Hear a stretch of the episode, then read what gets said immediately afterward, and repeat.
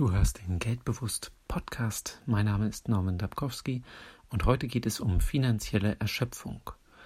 Was macht man eigentlich, wenn die Lust abhanden kommt, sich um das eigene Geld zu kümmern? Das ist der Tenor einer Frage, die mich über mein Kontaktformular auf der Internetseite unter geldbewusst.wordpress.com/kontakt erreicht hat.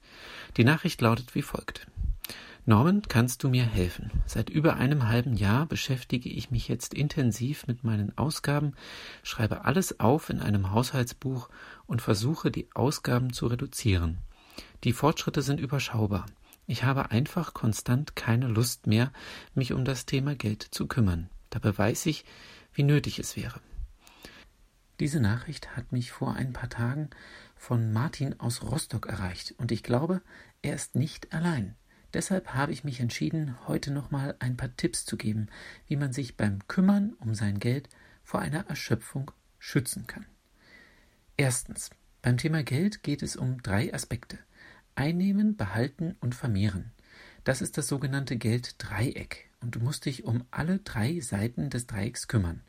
Höre dir gerne auch nochmal die Podcast-Folge zum Thema Gelddreieck an. Ich verlinke das in der Podcast-Beschreibung. Zweitens. Bitte bedenke, kurzfristige und langfristige finanzielle Ziele zu unterscheiden. Du brauchst kurzfristige und gut erreichbare Ziele, damit du Erfolge sammeln und dokumentieren kannst. Schreibe die Erfolge in ein Finanzerfolgsjournal. Dazu kannst du dir gern auch nochmal die Podcast-Folge anhören. Auch das verlinke ich in der Beschreibung zu dieser Folge. Langfristige Erfolge, beispielsweise durch Geldvermehrung, sind umso stärker, je mehr du vom Zinseszins profitierst. Die Entwicklung verläuft dann nicht linear, sondern exponentiell. Drittens. Gefühle und Realität müssen nicht übereinstimmen. Oft sind wir ungeduldig aus dem Gefühl heraus, es würde nichts vorwärts gehen. In diesem Fall hilft uns das Erfolgsjournal dabei, wieder das Erreichte zu sehen und unser Gefühl zu verändern. Viertens. Geld ist ein Ermöglicher. Wer Geld hat, hat Möglichkeiten. Wer kein Geld hat, ist von Umständen abhängig. Es lohnt sich immer, sich um das eigene Geld zu kümmern. Wer seine finanzielle Situation kennt, hat immer einen Vorsprung gegenüber denjenigen, die von Tag zu Tag leben. Er macht sich möglicherweise mehr Sorgen als derjenige, der von Tag zu Tag lebt. Sorgen können jedoch gut als Antrieb genutzt werden, wenn man sie geschickt in Fragen umwandelt und dann nach Antworten sucht. Fünftens. Ein Haushaltsbuch zu führen bedeutet, das Geschehene zu protokollieren.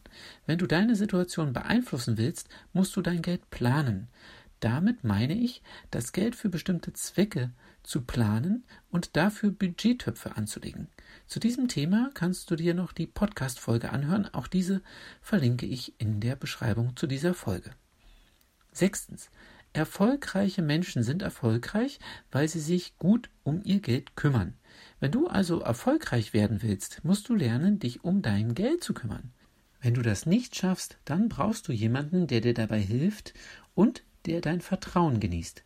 Das sollte eine finanziell erfolgreiche Person in deinem persönlichen Umfeld, ein unabhängiger Berater oder eine auf finanzielle Hilfe spezialisierte Institution sein. Ich biete verschiedene Unterstützungsmöglichkeiten an, zum Beispiel das Jahrescoaching-Programm, mit dem du dienliche Geldangewohnheiten aufbaust und lernst, die Verantwortung für dein Geld zu übernehmen. Infos findest du auf einer Seite zum Thema Jahrescoaching.